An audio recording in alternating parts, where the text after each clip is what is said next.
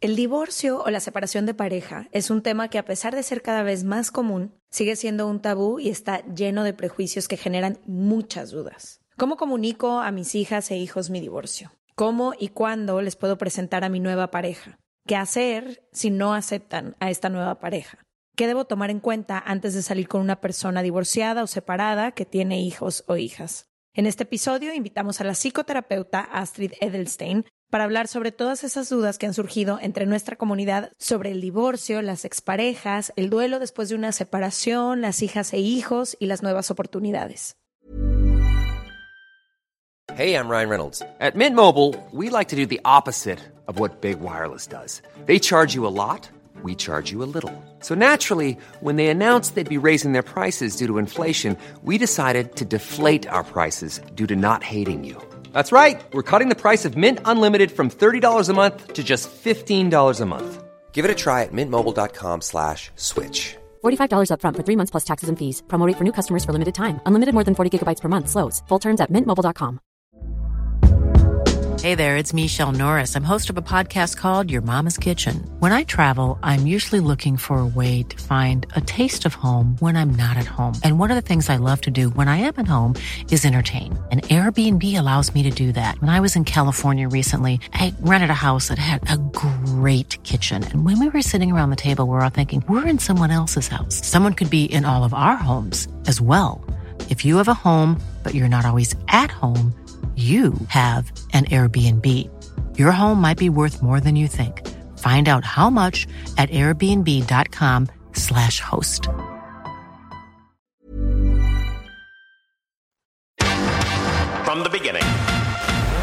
Se regalan dudas nace de la infinita necesidad de cuestionarnos todo. todo lo que está a nuestro alrededor. De dónde venimos y hacia dónde vamos. ¿Cómo tomar decisiones más informadas? Tenemos tantas dudas que te las queremos regalar. Soy Leti Sagún Y yo, Ashley Franje, y en este espacio invitamos a quienes saben y no saben tanto de todo eso que tendríamos que estar hablando.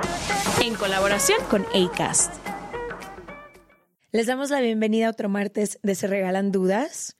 Quienes no nos ven en YouTube, eh, necesito que vayan en algún momento a ver este episodio, porque por primera vez traigo en un episodio puesta la playera de Sanando y tú, que es de nuestra línea de Amate, la gorra nueva de Dudas. Andas muy en Ando merch. muy, muy en Amate. Muy en Amate. Y si solo nos escuchas, ve a serregalandudas.com diagonal amate y ahí vas a encontrar todo lo nuevo que estamos haciendo. No solo el deck, que seguro ya lo conoces, hay sudaderas, hay playeras, hay gorras, Hay collares, hay tote collares. bags. Sí. Y todo es esencia, se regalan dudas. Es decir, las playeras, hay una que dice con todo y miedo, que esa la escogió Ash, y hay otra que dice sanando y tú, y esa la escogí yo. Siguiente capítulo me pongo la mía yo. para Me encanta, me encanta. Y hoy estamos bien emocionadas porque te vamos a hablar de uno de los temas que más nos mandan en las notas de audio para los jueves de Leti Ash y en los que más nos preguntan y más nos llegan, pero al final hay temas para los... Más bien, Ash y yo no somos especialistas en nada, somos buenas para hacer preguntas. Entonces creímos necesario traer un especialista que nos ayude a entender todo lo que pasa con los divorcios, las familias después de un divorcio, qué pasa si conozco a alguien para tener una relación y ese alguien ya tiene hijas, hijos, hijes, es algo que me debería de preocupar o no, cómo manejarlo, o estoy por empezar el proceso de separación, cómo llevo esa información. Creo que hay muchas, muchas preguntas al respecto de al cuánto tiempo le puedo presentar una pareja también a mis, a mis hijas. Al final creo que nadie quiere romperle el corazón a nadie alrededor de su familia, pero muchas veces no tenemos la información de saber cómo hacerlo, qué decisión tomar, qué está bien, qué no, qué es muy duro, a qué edad a lo mejor para se pueden hacer ciertas cosas y a qué edad se deben ocultar otras. No sé, no tengo idea de nada. Entonces, Creo que también es un tema que empieza a suceder más en, en, con la gente que salimos o con la gente que sale, nuestra gente cercana. O sea, creo que mientras más hemos crecido, ya muchas de las personas o de las de los hombres que nos gustan o, así, ya empiezan a tener hijos también y son conversaciones que antes como que yo las veía muy lejanas, ¿no? Y ahora creo que yo solo conocía el lado de soy hija de divorciado y ahora pues mucha gente empieza a salir con divorciados que tienen hijes. Entonces no sé, creo que por eso no lo pide a lo mejor la comunidad tanto porque creo que es más común. También me imagino que es porque cada vez hay más divorcios. Y no sé, creo que para mí como hija de divorciada y divorciado. No sé si mis papás lo pensaron, pero tuve mucho. Hoy me, justo entraba el especialista y me dijo de que tuviste mucha suerte. Y sí, yo me he llevado muy bien con las parejas de mis papás, pero no sé No, y si. te tomó su tiempo también. Claro, Como la te llevas ahorita, no es igual que el primer año. Totalmente. Y creo que es un proceso de adaptación porque cuando se divorcia, se divorcia toda la familia, o al menos así fue en mi familia. O sea, nos divorciamos todos y fue como un reacomodo enorme. Y por un lado quieres ver a tus papás felices y por otro lado estás como, pero es que es- no sé cómo va a entrar una señora nueva o un señor nuevo a mi casa.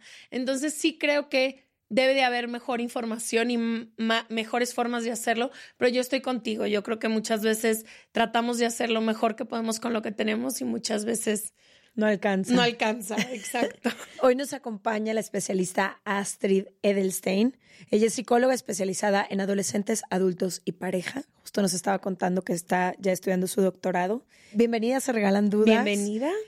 ¿Qué es lo primero que se te viene a la mente cuando escuchas todo esto? Por estadística, la mitad de todas las personas que conocemos pro- probablemente va a terminar en un divorcio o en una separación. Entonces creo que esta información nos, nos va a venir bien a todas las personas que escuchamos Se Regalan Dudas. Gracias, gracias por la invitación. Bienvenida. Gracias. Fíjate que sí, las estadísticas so- son bastante alarmantes, ¿no? Estaba leyendo el otro día que por lo menos el 60% de la gente va a terminar divorciada. Ah, entonces no es la mitad. Uno, uno y un cachito de Un- una persona que conoces. Exacto. Y yo estaba pensando que justamente no nada más es en el divorcio, sino eh, esos son divorcios legales, pero también hay muchas separaciones que no alcanzan, digamos, a la legalidad, pero sí se separan en la casa, inclusive viven juntos en la misma casa, pero no revueltos, ¿no? Entonces, en realidad sí vemos como que de todo un poco. Y sí es un poco alarmante porque sobre todo para los niños les pega muchísimo. Depende también mucho, no depende de la edad lo que te pegue, más bien depende de la edad de cómo lo vayan absorbiendo, ¿no? No es lo mismo tener un niñito de cuatro o cinco años para explicarle lo que está pasando, allá un chavo de 20 años que a lo mejor ya estuvo viendo cuestiones en casa, que estuvo eh, oyendo broncas, etcétera, no es exactamente lo mismo y además por madurez, ¿no? Definitivamente. Sí, el Pero- entendimiento la explicación que puedas darle a ciertas cosas que cuando no todavía no sabes ni manejar tus propias emociones. Así es, así es. Entonces sí es muy alarmante porque al final la gente tiene que seguir su vida. Se vale continuar con la vida, se vale continuar con otra pareja, pero sí hay que poner primero, eh, o sea, la prioridad son los hijos, definitivamente. ¿Por qué? Porque somos los que estamos criándolos y además les estamos dando un ejemplo. Entonces, si yo manejo mi vida de cierta manera, le estoy dando un ejemplo a mi hijo de manejarla de esa misma manera. Y no nada más el dolor que le pueda yo ocasionar por cómo manejo mi vida, sino el dolor que él va a ir generando posteriormente en sus vidas, ¿no? O sea, en, en su propia vida, con sus propias parejas, para que no se haga, haga como un ciclo vicioso, ¿no? Hay una palabra en psicología que se llama compulsión a la repetición, y es esta parte en donde tendemos a repetir transgeneracionalmente nuestras cosas de familia. Porque las aprendemos. Claro, porque justamente si se dan cuenta, no es una cosa rara que veas que de hijos de divorciados también ellos sean divorciados. Claro. No son estadísticas, sino son cosas que nosotros vamos viendo en casa, que se van manejando en casa y que sin hablarse también se están educando. No necesariamente te tengo que decir las cosas para que tú estés observando cómo me estoy sintiendo y cómo estoy actuando. Por ejemplo. Por ejemplo, ¿te, te doy un ejemplo? Por favor. Ah, perfecto. Es que siempre siento que se entiende mejor. Sí, sí, no, mira, los ejemplos más así, más clásicos o más básicos en casa es que yo llegue y te diga, no, no, no mientas, ¿eh? Porque es malo mentir. Suena el teléfono, es mi comadre y entonces de repente le digo a mi hijo, dile a mi comadre que no estoy, que luego, que luego le hablo. Ya. Y le estoy diciendo que no mienta. Pero y yo, le estoy diciendo, exactamente, yo le estoy diciendo que yo le estoy mintiendo a otra persona. Es eh, un ejemplo banal, pero al final lo entendemos perfecto desde ahí, ¿no? ¿Cómo me estoy comportando yo? O, por ejemplo, él, eh, no debes de hacer cosas ilegales. Y al chavito de 16, 17 años que todavía no cumple la mayoría de edad, le estoy permitiendo que tome. Que vaya a Mm. cualquier tiendita de estas de la esquina y que compre una cerveza. Informalmente una. Entonces, eso también igual, aun cuando no le estemos diciendo, tú tienes que ir, o más bien, tú no debes de ir por la parte ilegal, lo estamos permitiendo. Entonces eso lo mismo pasa con los divorcios en el sentido de cómo está viendo mi hijo que yo me comporto como mujer o como hombre, es decir, como mamá o como papá, ante mi pareja Mm. En el divorcio. Más allá de lo que le diga, porque tú le puedes decir, no, mi amor, todo está muy Tu bien. papá y yo ya somos amigos. Pero creo que entonces el trabajo es un trabajo personal para no afectar. ta- A ver, digamos que empieza a haber problemas y se toma la decisión de separarse, divorciarse. ¿Cuál es el primer paso? ¿Cómo, cómo se prepara esta conversación? Primero es la conversación entre la pareja y luego se le comunica a los hijos, se le comunica en conjunto cada quien por su parte, qué se les dice. Bueno, todo depende mucho de lo que les decía de la edad, pero vamos a suponer en un término medio. Obviamente primero es la plática entre la pareja, ¿no? Comúnmente es una de las, pare- de las personas de la pareja es la que decide, la que toma la acción, aun cuando los dos ya estén de que, bueno, ya quiero separarme, es uno el que llega y dice, ¿sabes qué? Ya aquí se acabó. Entonces platican entre ellos. Lo ideal es que sí se junten primero a platicar y que decidan cuál va a ser la versión que le van a dar a los hijos, siempre y cuando no sean mentiras, pero tampoco digan si va a ser algo doloroso. Es decir, en alguna, en cuestiones, por ejemplo, de tu papá me engañó. ¿no? Que es socialmente es de las cosas más fuertes, ¿no? O, por ejemplo, es que tu papá ya no nos quiere y nos va a abandonar. Se va a ir de la casa Se y va a nos ir va a de la dejar. casa y nos va a La dejar. típica que le dicen todo el tiempo. ¿no? Entonces, tiene que ser una comunicación neutral en donde en beneficio de los hijos, no correcto. en te voy a usar a ti. Para, exacto, como chantaje. Inclusive justo en donde tiene que haber la prioridad de que el hijo sepa que a pesar de que los padres se separan, Están el hijo es prioridad. Y están para esa persona, para ese niño o niña, y además también lo van a seguir queriendo y que no hay culpables, ¿no? Justamente, también, como dices tú, es una cuestión de- de hacer un trabajo personal, porque no hay un solo responsable en un rompimiento. Los dos somos responsables en una relación, entonces por lo tanto los dos somos responsables de ese rompimiento. A lo mejor y alguien hizo un poco más o... o- no tomó la decisión. Exacto. Sí, o en las infidelidades que uno es, o sea, una parte es más escandalosa, por así decirlo, que la otra. Exacto, pero de todas maneras los dos somos responsables de lo De que está pasando forma. dentro de la relación. Y al final lo que les comentaba yo de la repetición es para que justamente yo haga un balance de decir, bueno, en esta pareja o con esta pareja me fue así, ¿qué tengo que hacer en mí para que no repita? Para que no vuelva a encontrar o a buscar a un hombre o a una mujer de ciertas características y que vuelva a hacer el mismo El rol, ¿no? El ¿Y ciclo. cómo vives el duelo de esa pareja tratando de que no, Shakira, voy a usar tu palabra, de que no salpique a los hijos o a las hijas? Siempre los vas a salpicar, desafortunadamente. ¿Ok? Porque tú estás sintiendo dolor, ¿ok? No, y Exacto. aparte hay muchísima gente, yo me acuerdo en la época, cuando estaba yo en la secundaria, en la prepa, que es cuando se divorciaron mis papás, muchísimos tratando de no salpicar a sus hijos, ellos se enteraban por otros lados de otras cosas, o sea, por ta- con tal de, no sé, creo que muchas veces anteriormente se decía como el silencio protege, ¿no? Yo no les voy a decir a mis hijos, yo me acuerdo una amiga que sus papás seguían viviendo en la misma casa, pero ya divorciados, ya todo el mundo sabía y ella no sabía. Y con tal de guardar ese silencio y evitar el sufrimiento luego fue peor. Sí, sí, sí. Porque, a ver, una cosa es no decir las cosas crudamente y otra cosa es tratar de ocultar algo que se te ve en la cara. Mm. Y creo que también es importante porque tú le estás educando a tus hijos a que es bueno hablar de lo que sientes, que todas las emociones son válidas.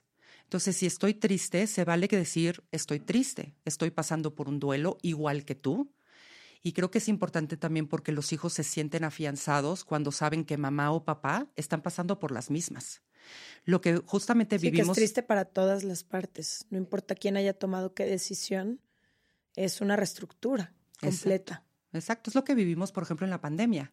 Mm. Todos estábamos viviendo lo mismo. Entonces no había manera de salirse de ahí. Todos estábamos hablando de lo mismo. En una familia que es un núcleo más pequeño, es, haz de cuenta, una pandemia en chiquito. Todos estamos viviendo lo mismo. Y si yo me siento con mis hijos, por ejemplo, a la hora de la comida y les digo, bueno, hoy yo amanecí triste porque eh, nos tenemos que cambiar de casa, ¿cómo amaneciste tú? ¿Cómo te sientes tú? Y entonces que lo verbalicen. A ayudarles como a expresar sus emociones. Así es. Siempre es importantísimo expresar las emociones, ¿no? Freud decía que la palabra cura. Él, para él era lo más importante. Si yo verbalizo las emociones, Yo me curo. yo me curo, porque ¿a qué se refería con curar? Que si yo no verbalizo, actúo las cosas. Entonces, a lo mejor y yo no digo Consciente o inconscientemente, pero las actúo. las actúo. Entonces, yo no estoy verbalizando nada de mi dolor, pero llego a la escuela como niñito y me tropiezo en las escaleras y me pego en la cabeza. Justo estaba hablando con un terapeuta nuestro para mi TED Talk, porque las dos vamos a hacer una TED Talk, y yo le decía que qué pasa con todas las conversaciones que no tenemos. Y él me dijo, no, no, no, siempre las tienes, o las actúas o las hablas, pero las conversaciones se tienen. Y para mí fue como, wow, claro. ¿cuántas veces decido no tener una conversación, pero la actúo? No te hablo, te hago el feo o te estoy soltando indirectas todo el tiempo. Yo te quería preguntar de la parte en la que dijiste, la vida tiene que continuar. Sé que muchas mamás y papás después de divorciarse y que pasen esta etapa que es tan compleja de divorciarse, mudarse de casa. Yo me acuerdo que era horrible separar, decidir qué fines de semana te toca con tu papá, con tu todo eso. Después del lado un poco como de los papás viene muchísima culpa de volver a empezar sus vidas, ¿no? Y de continuar. Y conozco a muchas mamás de amigas mías que se divorciaron y nunca rehicieron su vida, se quedaron al servicio de sus hijos, que es divino, pero me gustaría que ya no fuera así, ¿sabes cómo? Porque además de tus hijos, pues cada quien es una persona. Entonces, me encantaría hablar de eso un poco, como cómo continuar después de un divorcio, sobre todo en el área romántica de cada, o sea, cada persona que estaba casada y ahora se divorció. Creo que hoy en día es un poquito más fácil, pero tampoco es que estemos abiertos socialmente. Es decir, lo que le debe de haber pasado a la mamá de tu amiga es que socialmente, por lo menos en la generación en la que nos precede, el divorcio estaba muy mal Muy visto. castigado. ¿no? Entonces, el tener novio después de divorciado, peor. Y ¿no? había esa etiqueta, ¿no? La divorciada, el divorciado y Ahí van tenía las- un sí, peso sí. fuerte. Sí, no las invitaban ni siquiera a las reuniones de pareja porque no vaya a ser que les robaras el, matrimo- el marido a la otra, ¿no? O sea, la verdad A es que era no terrible, invitaban. sí, era terrible.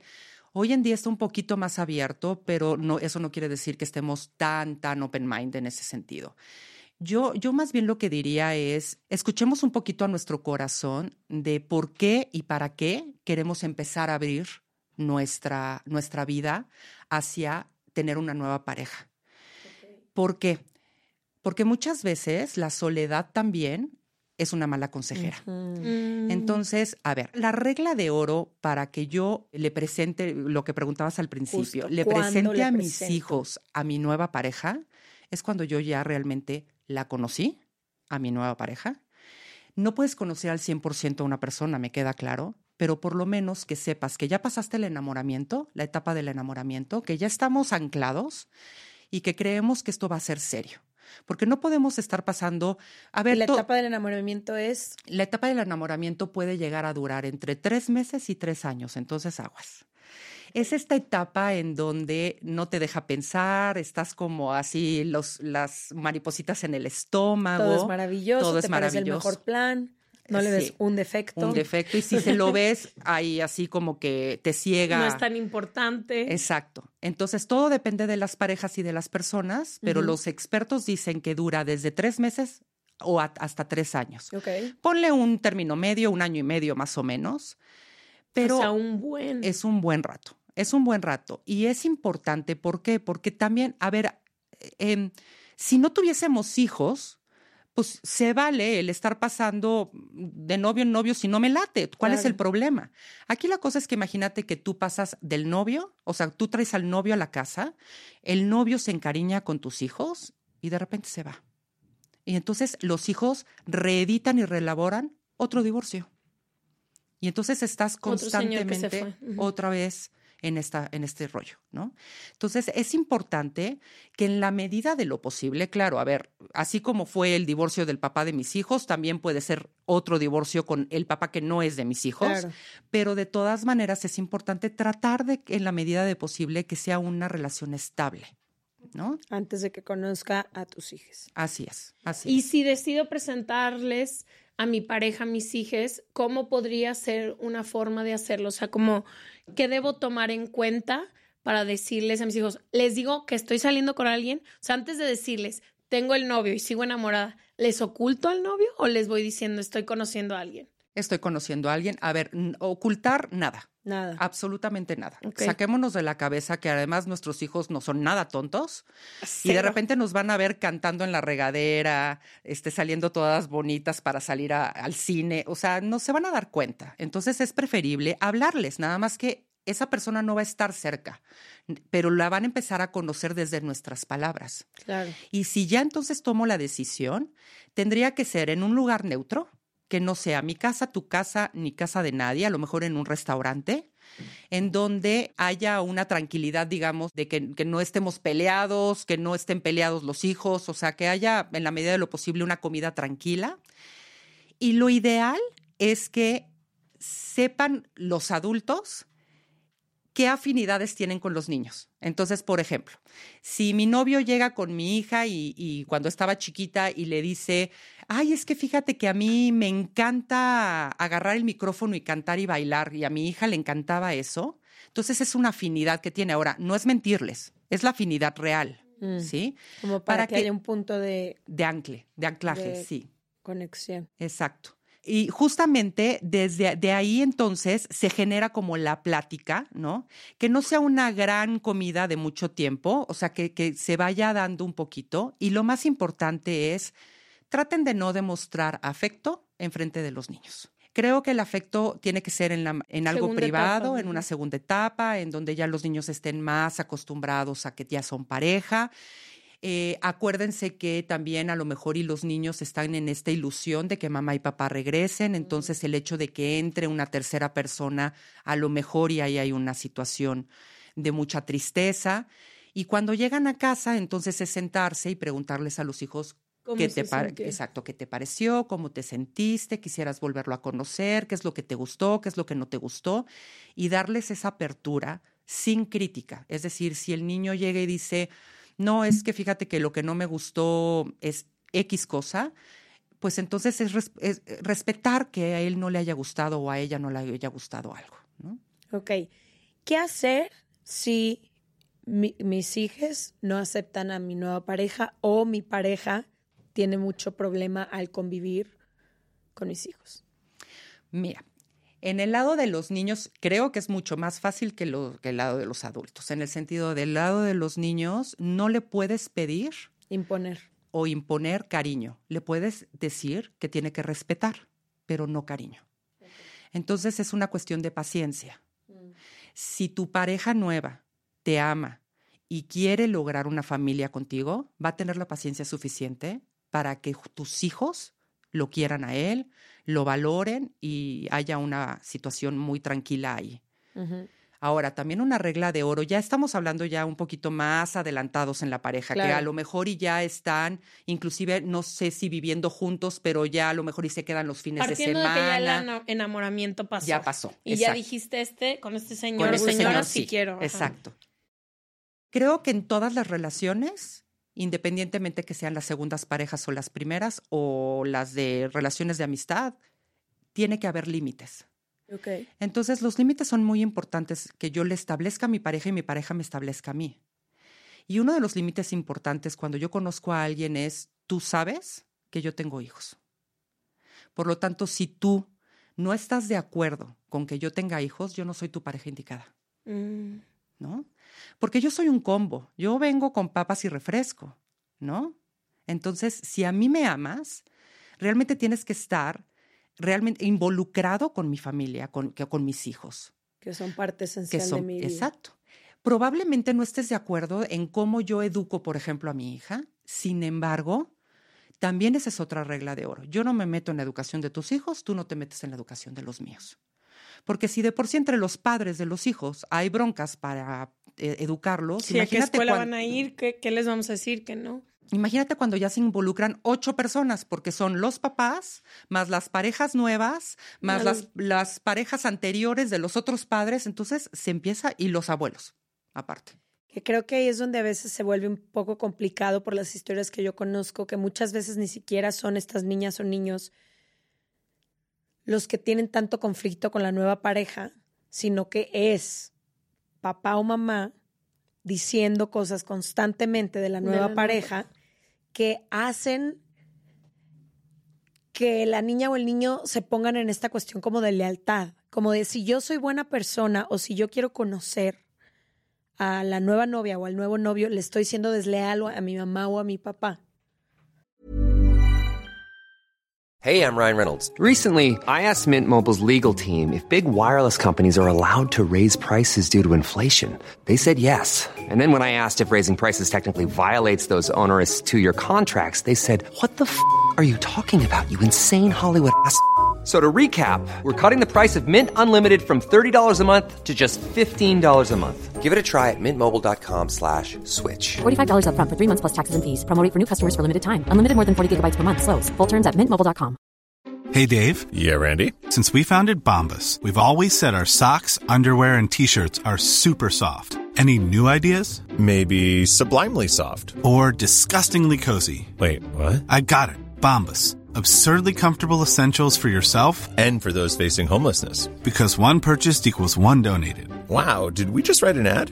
Yes. Bombas. Big comfort for everyone. Go to bombas.com slash ACAST and use code ACAST for 20% off your first purchase. Este mes, Leti y yo nos tomamos unas merecidas vacaciones. En lo personal, necesitaba un tiempo de desconexión para estar solo conmigo y con las personas que quiero. Uno de los planes que hicimos fue ir a uno de mis lugares favoritos, el mar. Por eso decidí comprarme un traje de baño lindo, protector solar y algunas otras cosas que quería llevarme a la playa. Después de comprar lo que necesitaba, usé una app que se convirtió en mi más grande aliada, porque me regresó dinero en efectivo y me recompensó por muchos de los gastos que hice. La app se llama Hybora y es muy sencilla, rápida y segura de usar. Hybora me ha regresado dinero por comprar en tiendas como Lowell's, Macy's, Sephora, Best Buy y mucho más. Tú también puedes empezar a usarla y recibir dinero por comprar desde comestibles hasta artículos del hogar y de belleza. Lo único que tienes que hacer es agregar tus ofertas en la aplicación, subir tu recibo y listo. Obtendrás dinero real que podrás depositar a tu cuenta bancaria, PayPal o tarjetas de regalo. Si tú también quieres aprovechar estos beneficios, en este momento, para ti que eres parte de nuestra comunidad, Hybora ofrece 5 dólares por solo probar Hybora, usando el código DUDAS cuando te registras. Simplemente ve a la Apple Store o a Google Play Store y descarga la aplicación Hybora, completamente gratis para comenzar a ganar dinero en efectivo y usa el código DUDAS. Eso es I-B-O-T-T-A en App Store o en Google Play con el código DUDAS. Sí, siempre mm, pasa muchísimo. Porque, por ejemplo, yo veo a mamá que está llorando todavía por papá, pero mi papá ya tiene novia. Entonces, híjole, pues qué pena, pero yo entonces. Y además, muchas veces eso es, eso lo que estoy hablando ahorita, el ejemplo que di, a lo mejor y la mamá ni siquiera le dijo nada al niño. Pero muchas veces las mamás o los papás Les dice. les dicen a los hijos. Sí. Es que si tú te vas con tu papá y su nueva novia, estás siendo desleal conmigo. Claro. Y creo que tenemos que tener muchísimo cuidado o por con culpa de él o por culpa de ella. Sí. Los hijos en realidad no son una moneda de cambio ni por dinero ni por amor, definitivamente. Nuestra obligación es, a ver, ellos no tuvieron la culpa de haber venido al mundo y mucho menos de que nosotros tomáramos la decisión de de separarnos. O la otra persona, a lo mejor, ¿no? Pero necesitamos tratar de hacer que haya un ambiente lo más funcional posible no quiere decir que las parejas que, se, que sigan casadas sea funcional, ¿no? Eh, Definitivamente, eso, eso me queda claro. Pero funcional, estemos casados o no, tendría que haber dentro de lo posible. Nadie es, no, no existen parejas perfectas, no existen familias perfectas, pero dentro de la medida de la posible, ¿no? Y en esta como dinámica que empieza, o sea, tomando en cuenta que ya deciste, ¿cuál crees que son como los errores más comunes que suceden y que hacen tanto las mamás que sus hijos van a conocer a nuevas parejas o tú presentándole a tus hijos? O sea, como cuáles, me gustaría saber cuáles son como los errores más comunes para que la gente pueda tratar de evitarlos a lo mejor. Yo creo que la crítica es un error muy común. Sí, yo me acuerdo de esa, claro. La crítica es muchísimo. O sea, no nada más el yo criticando a los, a los hijos de mi nueva pareja, sino a lo mejor criticando inclusive a mi pareja. Oye, es que estás maleducando a tu hijo. ¿Cómo lo dejas comer papas este, antes de la comida? ¿No? Y que además mi hijo o mi hija lo esté escuchando. Esté Mm. escuchando ese tipo de discusiones que a lo mejor no escuchó entre los padres mismos, lo está escuchando con la nueva pareja. Ya. ¿No? Hay que tener como mucho cuidado en ese sentido.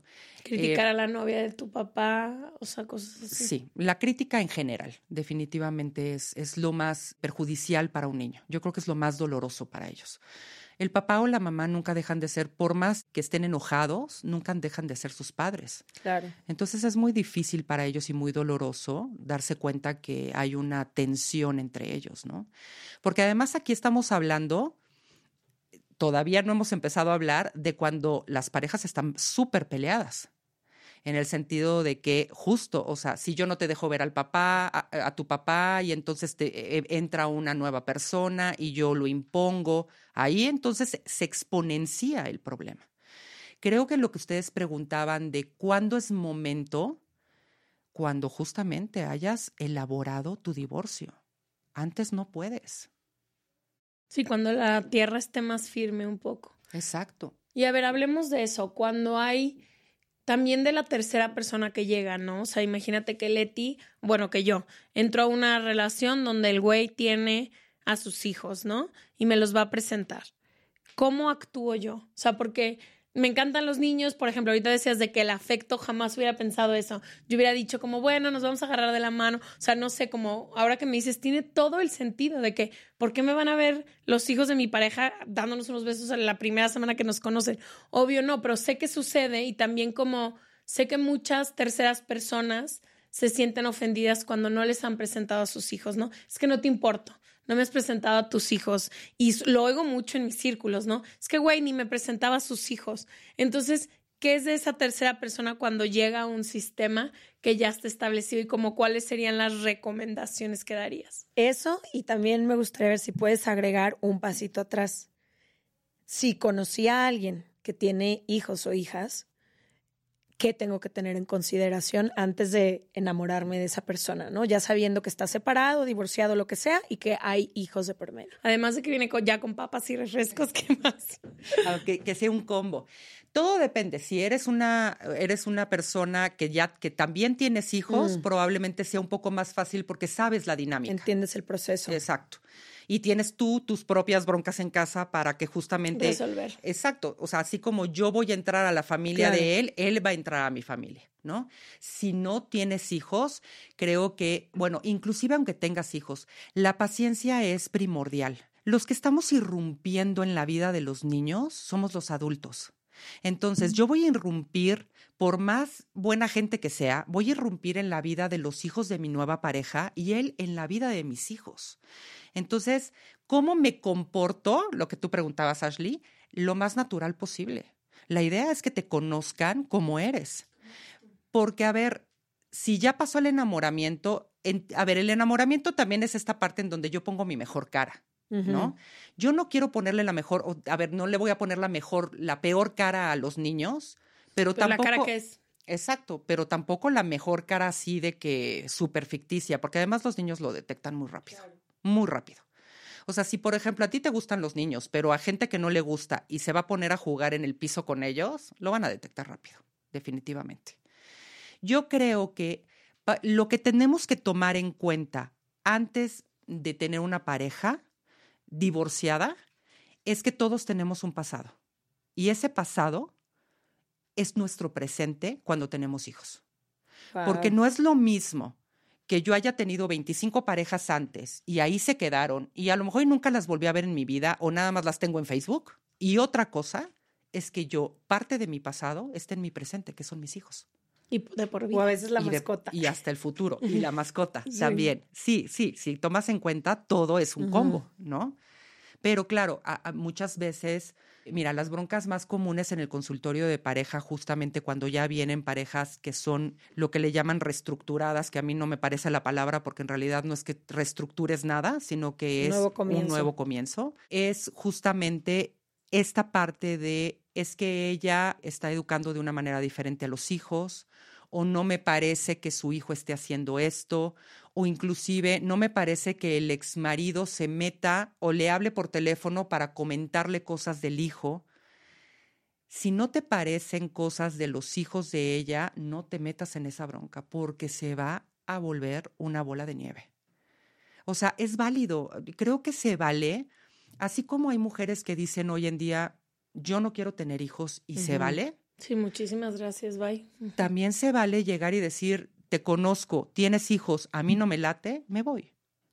Mejor no termino de conocerte, vaya, ¿no? Nos Claro. tomamos el primer café y se acabó. Si es algo con lo que tú no vas a poder. Exacto, exacto, desde un principio. Ujú. O sea, no, no, no, y más eso porque muchas veces tenemos esta esperanza de cambio y entonces decimos, no, es que esta persona va a cambiar. El potencial. Sí, sí, eh, por mí va a cambiar. Pues, ¿cómo le hacemos para que cambie con los, a los hijos o cómo? O sea, ¿los regresa a la panza de la mamá o no Ahora, se puede? sé que muchas veces empieza esta dinámica en la que te enamoras de alguien que ya tiene hijas o hijos y conforme empieza a pasar el tiempo, no sé cómo sucede, porque no he estado en esa situación, pero empieza a haber una, un tipo competencia de es que no soy la prioridad y es que los hijos y es que pasó esto, pero le hizo caso a lo que dijo su hija o no me puso a mí primero o no sé. Cómo evitar esas dinámicas y si estoy en esa dinámica, ¿qué hacer? Si siento, no sé, que su hija está siendo muy grosera conmigo, si creo que ambas partes muchas veces tienen razón, entonces no sé cómo plantear la pregunta, pero creo que va un poco eso, cuando empieza a ser que esta pareja queda entre la espada y la pared y parece que fuera una competencia o una guerra entre la nueva persona y, y hijos, hijes. Ujú. Yo creo que hay dos cosas. La primera es el ego. Hay que tener mucho cuidado con el ego. Esta parte de no me pone como prioridad, pues en realidad no necesariamente te tendría que poner, o sí, no lo sé. O sea, eso cada quien lo decide. Porque es un lugar distinto, el que ocupa la pareja, el que ocupan los hijos. No tendría por qué competir en ningún momento ninguna de las dos cosas, ¿cierto? Definitivamente. Y creo que además, a ver, los adultos somos nosotros, no, nosotros no, los que menos broncas, digamos, tenemos somos los adultos cuando llegamos a una casa que, que, que fue, que está divorciada, digamos. Los niños son los que tienen el problema. Los niños son los que tienen que, te- que acordarse que el fin de semana que entra se van con el papá. Los niños se tienen que acordar que tienen que hacer tarea los, ese fin de semana, entonces tienen que llevar la mochila, pero además también la comida, pero también el uniforme, pero también... Y entonces de repente el papá llegó tarde y entonces ya no le habló. Los niños son los de la bronca aquí. Los adultos tendríamos que ser los más coherentes de decir, a ver, si yo me estoy metiendo aquí, es el, el- tengo que tener la cordura de tomar distancia y siempre es hablar con mi pareja, nunca meterme con sus hijos. Así como yo no tengo por qué meterme con tus hijos para educarlos, tampoco ni siquiera para esta cuestión es, primero hablo con mi pareja y le digo, oye, mira, esto es lo que no me está pareciendo, mi pareja tendrá sus razones y entonces a lo mejor y si toman la decisión de que, como dices tú, es que la niña fue muy grosera conmigo, mi pareja, o sea, el, el padre de, de esa niña tendría que ir a hablar con su hija, ni No siquiera tú. yo. ¿Qué pasa cuando hay problemas con la pareja, con la expareja de mi pareja? Que también sé que es como, me cae súper bien la nueva novia de mi papá, pero mi mamá y ella, pues, no, No se, se pueden llevar bien o no se soportan. O mi mamá, o deja tú, no, de la, no del view de los hijos, no de la vista de los hijos, sino de tú estás saliendo con un güey, todo va fluyendo bien, los hijos van bien, pero la pareja en las contadas ocasiones que te lo topas, empieza a prohibir un chorro de cosas, no te deja cómo lidiar con eso. En realidad no puedes lidiar con eso porque no puedes provocar que la pareja, la expareja en cuestión, esté celosa, tenga un ego, tenga problemas de que no ha elaborado el duelo. Ese ya más bien, una es paciencia, porque también como que el tiempo cura muchas heridas, ¿no? Y ahí volvemos a lo mismo. Eh, la triangulación es muy clara. El que está en medio es la nueva pareja y los dos, de, o sea, los dos picos de abajo son, ahora sí que, si vamos a suponer, es el hombre, ¿no? Lo que pasa es que no podemos hablar de puras heterosexuales, pero es la pareja arriba es la divorciada y abajo son las, la nueva pareja y la expareja. Entonces, en realidad, el que tendría que mover el pandero, digamos, es el que está en medio. Yo no puedo llegar con la, expareja de mi nueva pareja a gritarle, a decirle, a tornarle. Sí, quien pone límites y quien. El de las reglas y el de los límites es el que está justamente en medio. Claro. ¿No? Definitivamente. Luego, ¿qué pasa? O sea, si tu hijo no acepta a tu pareja. Ya, punto. Ya se habló, habló ya hicimos todos los encuentros y todo, y mis hijos no quieren convivir con mi pareja, pero yo la amo, ya pasamos a la etapa del enamoramiento y quiero seguir.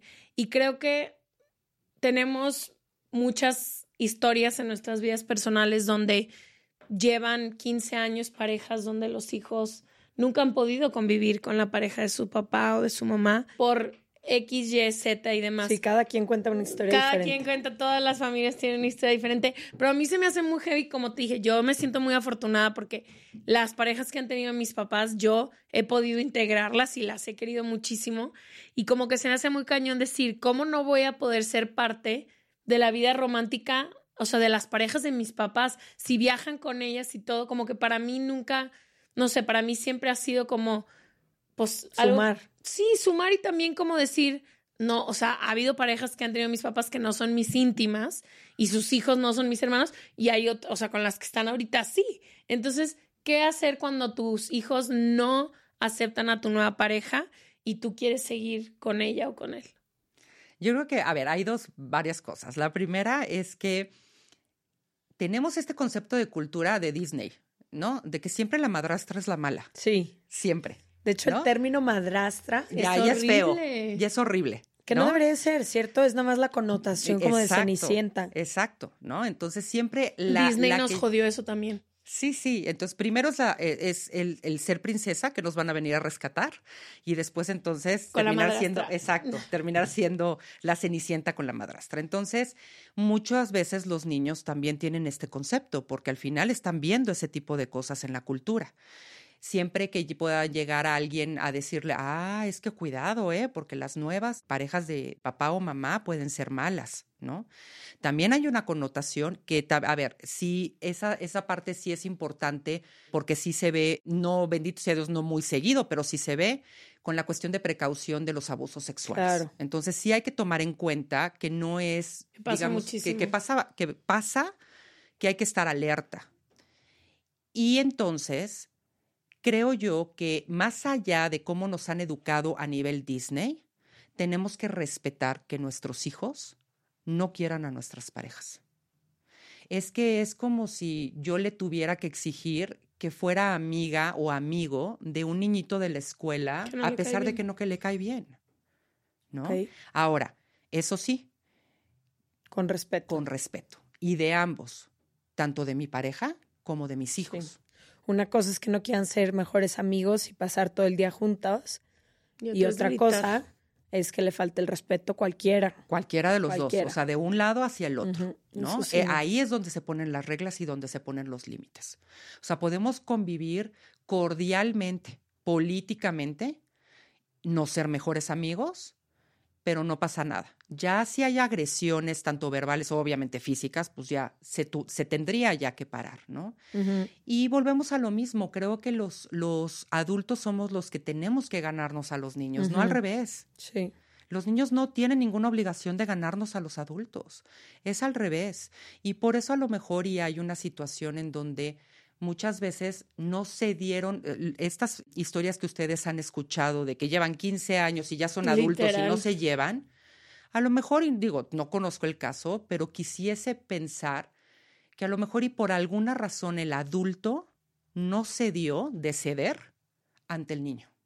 Quiso imponer su ley, quiso imponer sus reglas. Y el niño no se dejó. El niño Claro. dijo, ¿sabes qué? Para eso tengo mamá y papá y tú no vienes aquí a, a ponerme tus reglas, aun cuando seas novio o novia de mi papá.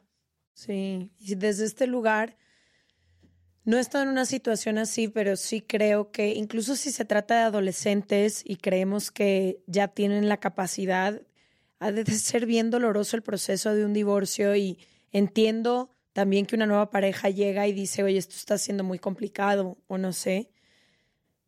Pero el rompimiento de, del hogar o de la familia vino para estas criaturas, la edad que sea que tengan, y pues ha de ser muy difícil asimilar cualquier cosa, ver a tu mamá con alguien nuevo, ver a tu papá con alguien nuevo, que luego puedes hacer las paces y ojalá que venga todo el proceso. No, y luego no todo el mundo tiene las herramientas. Ahorita me está- estabas diciendo un año y medio más o menos. Yo sé que a muchos hijos de divorciados nos presentaron a gente a los seis meses. Si no es que Y si Y si, bien no te es que- fue. y si bien te fue. Sí. O sea, y ya muchos- sabías a lo mejor, muchos niños saben que esa persona viene desde antes.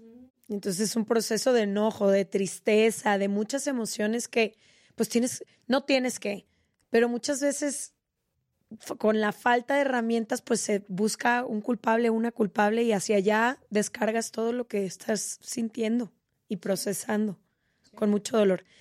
Yo tengo una pregunta que creo que nos saltamos porque entramos directo ya al divorcio y a la separación. Yo tengo una pregunta relacionada a un caso que viví muy cercano de alguien que me decía, es que mis papás se peleaban tanto y era tan doloroso vivir eso todos los días, viendo a las dos personas que yo más amaba tratarse así. Y, siempre decían que estaban juntos por nosotros. Y yo lo único que hubiera querido, desde que me acuerdo de los pleitos que tienen, es que por la paz se separaran. Entonces quiero tocar este tema de cuándo la pareja tiene que empezar a contemplar la separación o el divorcio y no poner, no sé si es la excusa, pero no pensar que quedarse juntos es por el bien de los niños, porque cuánto más puede afectar estar viviendo una situación así todos los días en casa, que mejor cada quien por su cuenta. Exactamente, no te podría decir cuándo. Sí, porque no hay una uno- respuesta, ¿no? Pero- no hay una respuesta específica, cada quien. Lo que te puedo decir, inclusive hasta como persona divorciada, porque yo soy divorciada y lo he visto en terapia, el que toma la decisión real lo sabe. No te puedo dar un motivo o, o- o- o algo, se sabe. Es decir, entras en este como que te cae el 20 y dices, aquí se acabó porque se acabó. Y lo, lo, lo sientes en todo tu ser, Mm. definitivamente. Pero ¿por qué lo sientes? Porque ya pasaste a lo mejor y también por todo un proceso. Ok. ¿sí? Por un proceso que no necesariamente tiene que ser terapéutico, sino de pensamiento. ¿Qué pasaría si? ¿Qué pasa con mis hijos? ¿Qué va a pasar con, e- con esta persona? Yo tengo sí un poquito el concepto de que conoces a tu marido o a tu esposa una vez que te divorcias de él, porque ahí Wow. empiezan las broncas, ¿no? Pero, por ejemplo, todo este proceso que tú, digamos, que no es, ya la persona que decide divorciarse no es de la noche a la mañana. Ya lo pensó y lo pensó y lo volvió a pensar y lo volvió, inclusive a lo mejor y ya hubieron separaciones. Es cuando como renuncias a un trabajo, no te levantas un día y dices, hasta Ya aquí renuncié, llegué, ya exacto. llevas meses enteros. Exacto. Y, y lo que en realidad tendría que, que ocasionarse, o más bien darse, es este proceso de pláticas con la persona o con tu pareja. Sabes, el, eh, como dices tú, no, no se puede llamar pretexto a los hijos, pero en realidad sí lo son. ¿Y por qué pretexto? Es porque hay una necesidad o hay un miedo al abandono. Entonces, eso sí ya es a nivel inconsciente. Por eso digo yo que sí es y no es un pretexto, porque sí es un pretexto a nivel inconsciente. Es válido decir por mis hijos, porque la sociedad también nos ha dictado a eso. La sociedad dice que primero son los hijos, aun cuando a ti te pese, cosa que yo creo sí, que no, sacrificio porque igual a hijos. Exacto, porque a lo mejor, porque una, unos hijos que tienen una madre triste, una madre enojada, una madre que no puede ni con su vida, pues cómo van a ser felices esos hijos, definitivamente. Entonces yo creo que más bien tienes que pensar primero en ti, porque si tú estás bien, con esa base, tus hijos van a estar bien. Va a ser un proceso, es una crisis. Entonces la pregunta sería, ¿estoy bien aquí en mi pareja? Sería esa quizá la pregunta. ¿Qué quiero para mí? Porque, fíjate, tenemos un episodio buenísimo que se llama Me quedo o me voy con Jimena, una amiga nuestra. Y nunca se me va a olvidar que ella dijo un día en la noche, dije, es esta la relación que yo quiero para mi hija. O sea, ella me está viendo todos los días vivir una situación de pareja que yo nunca quisiera para ella. ¿Por qué me voy a quedar aquí? Y creo que entonces es esa la pregunta. Estoy bien aquí porque yo le estoy modelando a mis hijos eh, esto que yo soy dentro de esta pareja. ¿No? Entonces, más bien no es que es mejor para ellos, porque creo que ambas cosas duelen, ¿no? Duele ver a, tus, a tu papá y a tu mamá peleándose todos los días de tu vida. Y seguramente duele también separarse y llevar una vida donde estás entre una casa y la otra y demás. Pero en un caso, tú estás bien o mejor y en otro caso estás sufriéndole todos los días. De hecho, inclusive la respuesta a eh, qué es lo mejor para mis hijos es que yo esté bien. Que yo esté bien. Una vez que yo estoy bien, entonces mis hijos van a estar bien. Y no voy a estar bien el día que me divorcie, evidentemente. O sea, hay que contemplar la etapa del duelo, el proceso. Es una crisis, lo como difícil. cualquier crisis que puede pasar la familia. A ver, la adolescencia es una crisis, el cambio de casa es una crisis, el cambio de, trabajo es una crisis, el cambio de colegio es una crisis. O sea, hay muchísimas crisis vitales que se le llaman por los que pasa una familia o un individuo. Claro. Entonces, y no pasas de la noche a la mañana esa crisis, las vas, las vas manejando y las vas absorbiendo como todas las crisis. Y una de ellas es el divorcio. Mi última pregunta es, sé que ahorita te pregunté entrando qué es lo que más te gusta hacer y me dijiste adolescentes y sé que muchos adolescentes empiezan a escucharnos gracias a TikTok, si no nos siguen en TikTok, arroba se regalan dudas. Y quisiera que pudiéramos hablar de ellos como última pregunta, si tus papás están viviendo un divorcio y en tu casa está yo puedo decir que hay un chorro de luz después de un chorro de sanación y que he podido construir vínculos hermosos con gente y, que he visto a mis papás literalmente. Yo tuve una mamá antes del divorcio y tuve otra después y los dos siento que han florecido muchísimo. Entonces, me gustaría nomás hablar de eso, que sí hay segunda vida después del divorcio para todos, no solo para las parejas, sino también para los hijos. Sí, sí, o sea, definitivamente. Los adolescentes en realidad lo que están tratando de buscar es una identificación. Entonces, cuando hay una separación de los padres, esa identificación se queda así como, bueno, ¿y para dónde me voy? Porque la identificación es con la familia. Digamos, cuando tú estás empezando la adolescencia, lo que realmente necesita el cerebro es una, una independencia de tus padres en el sentido de yo voy a pensar desde mí y no como piensan mis padres pero ¿cómo lo hago? Identificándome con la familia que tengo más cercana, que es mi familia. ¿Sí? Entonces, ¿cómo me voy a identificar con una familia que está rota? Ahí es donde se empiezan a cuestionar y se empiezan a cuestionar él. Y entonces yo tendré que ser igual que mis papás o voy a cambiar o voy a pedir o, o voy a buscar otro tipo de pareja, ¿no? Ah, con los adolescentes, igual que con los niños, a pesar de que no hablan mucho, es también igual estarles hablando constantemente. Ahora, si es el adolescente el que nos está escuchando, sí es decirle que hable mucho de, la, de, de cómo se siente con el padre que más confianza le tenga. ¿Sí? Que no hay culpables en esta situación, que al final si es un adolescente antes de los 18, pues él podrá escoger con quién se va, porque la ley me parece que es a partir de los 14, 13 años en los que les, les permiten escoger él decidirá. Nada más que los papás, por favor, no los chantajen. O sea, no les digan, ah, como te vas con tu papá es porque no me quieres. Mm. ¿No? Creo que sí hay, volvemos a la moneda de cambio con los adolescentes. Son, creo que más que los niños, inclusive, porque los niños comúnmente escogen a mamá. Pero los adolescentes a lo mejor y no.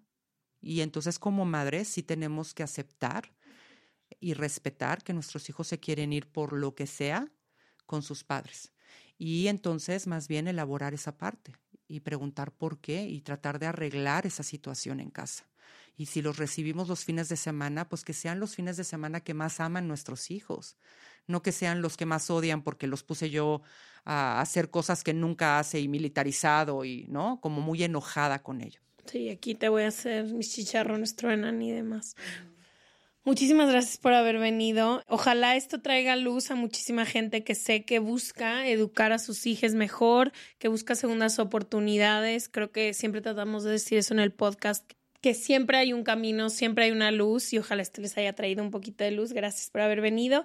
Les dejamos toda la info de Astrid en serregalandudas.com diagonal suscríbete, que es nuestro newsletter y en todas nuestras redes sociales arroba se regalan dudas y les vemos el próximo martes, jueves o cuando sea que nos escuchen. Gracias. Gracias por venir. Gracias Muchas por gracias, venir. gracias. Bye. Bye.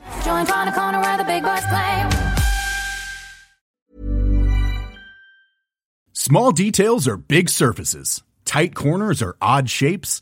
Flat, rounded, textured, or tall. Whatever your next project, there's a spray paint pattern that's just right. Because Rust new Custom Spray 5 in 1 gives you control with five different spray patterns. So you can tackle nooks, crannies, edges, and curves without worrying about drips, runs, uneven coverage, or anything else. Custom Spray 5 in 1. Only from Rust Mom deserves the best, and there's no better place to shop for Mother's Day than Whole Foods Market. They're your destination for unbeatable savings, from premium gifts to show-stopping flowers and irresistible desserts. Start by saving 33% with Prime on all body care and candles. Then get a 15-stem bunch of tulips for just $9.99 each with Prime. Round out Mom's menu with festive rosé, irresistible berry chantilly cake, and more special treats. Come celebrate Mother's Day at Whole Foods Market.